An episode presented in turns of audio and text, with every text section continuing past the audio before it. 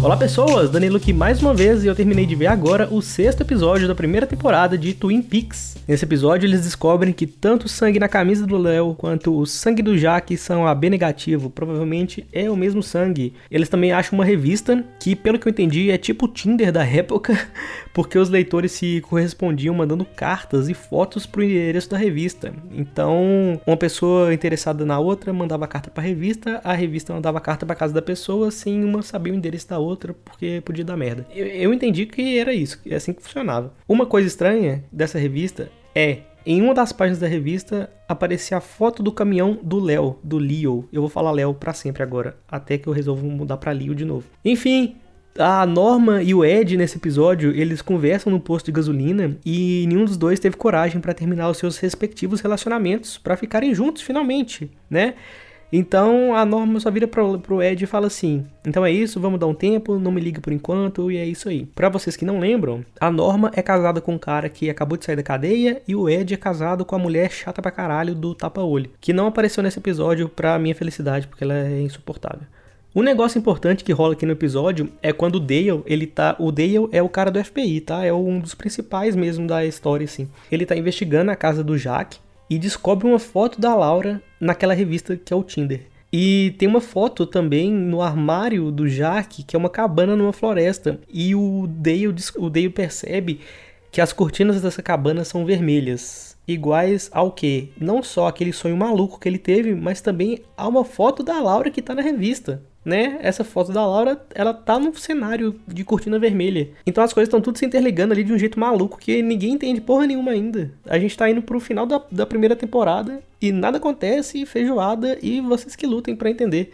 Nesse episódio também tem a Madeline, né, que é prima da Laura. Ela encontra a Donna e o James na lanchonete e os três conversam sobre desvendar o assassinato da Laura em segredo. Só que na mesa atrás deles no restaurante, na, na lanchonete, tá o, o Kevin Bacon genérico lá, que tinha saído da prisão. Então ele tá ouvindo o, todo o plano teoricamente secreto dos jovens que vão investigar um crime. E tá tipo o Scooby-Doo, né? Jovens investigando crime. Só falta o cachorro na série. Ah, que mais? Que mais? Que mais? Que mais? Na casa da Laura, onde a Madeline tá hospedada, lembrando que a Madeline também é a mesma atriz que faz a Laura Palmer que tá morta. Então, assim, ainda fica mais creepy e bizonho, porque parece que em algum momento ela vai revelar: "Não, eu não morri, eu sou eu sou ela o tempo inteiro".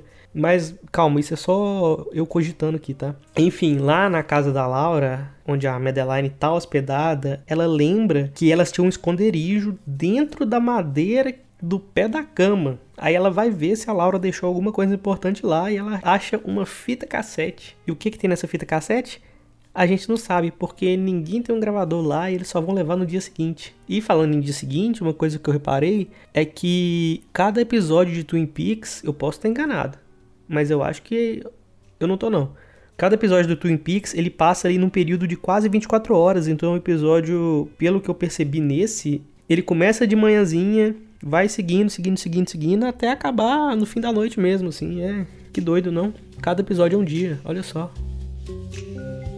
Rolou uma sessão de terapia também, né, com aquele psiquiatra lá, que era o psiquiatra da Laura, com o Bob, que era o, que era o namorado dela né? E esse Bob ele tem sempre aquela pose de adolescente rebelde, não sei o que lá, e o psiquiatra tava lá entrando na mente dele, perguntando umas coisas, e parece que ele tinha uns sentimentos muito ambíguos em relação a Laura, né? E muitas preocupações assim, porque parece que a Laura era uma pessoa bem problemática, bem problemática mesmo. Ah, a polícia também tá lá, né? Depois que eles saem da casa do Jaque, eles veem a foto da cabana na floresta com a desgrama da cortina vermelha.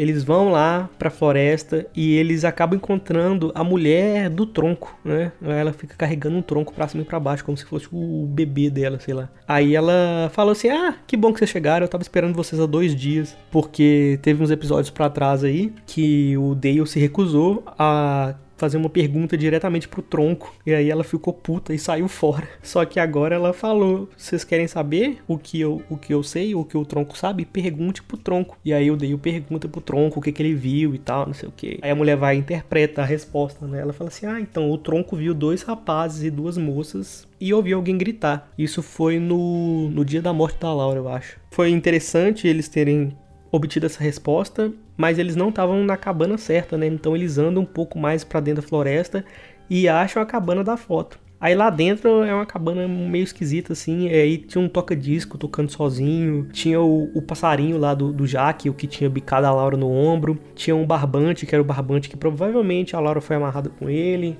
E tinha um relógio cuco que, quando ele tocou, pulou uma peça de plástico de dentro dele, que era uma ficha de pôquer lá daquele lugar que chama Jack Caolho e a ficha estava faltando um pedacinho, que era justamente a letra J. E onde estava esse pedaço da letra J estava dentro do estômago da Laura que a perícia achou no início do episódio. Aí no final do episódio tem uma festa no hotel, tem uns gringos lá dançando, tudo muito louco, muito bêbado e tal. Aí a Catherine da serraria, né, que era a irmã do, do dono lá da serraria que morreu, ela chama o gerente do hotel para conversar, o gerente que é amante dela, pá.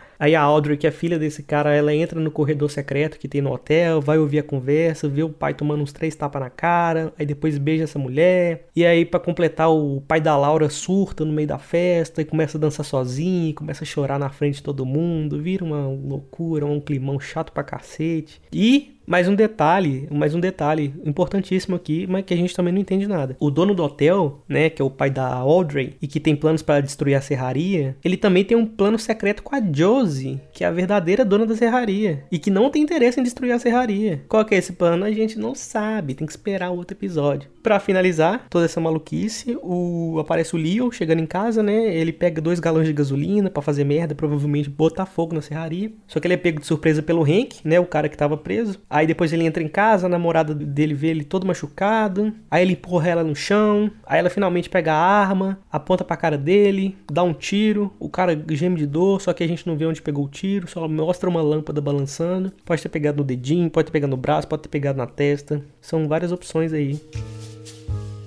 Aí, como eu disse, né, no final do dia, né, o agente Cooper chega lá no, no hotel, né, depois de aquele dia inteiro de investigação, ele chega no quarto do hotel e ele vê a Audrey sem roupa, em cima da cama dele, meio triste, e ela fala: "Ai, não me tira daqui não, não me expulsa daqui não". Só que tipo assim, não parece que ela tá seduzindo ele, apesar do fato dela tá sem roupa, ela tá meio triste ali, meio deprê e tal, enfim. Aí ela só fala isso, e é assim que o episódio acaba, né, cheio de cliffhangers, cheio de pontas soltas, mas é isso, esse foi o episódio de hoje. Eu acho que a gente devia assistir isso juntos, para que vocês comentem no podcast e a gente acompanhe um episódio por dia aí juntinho, até sabe-se lá quando. Siga nas redes sociais, Twitter, Instagram, tem um site do Como é que Pode também, que eu acho que vocês deveriam visitar, tem muitos artigos legais lá. E tá tudo na descrição desse episódio, tá bem, gente? É isso, obrigado pela paciência de me ouvir falando todo dia de Twin Peaks. E é nóis, muito bom estar aqui com vocês. Tchau, tchau.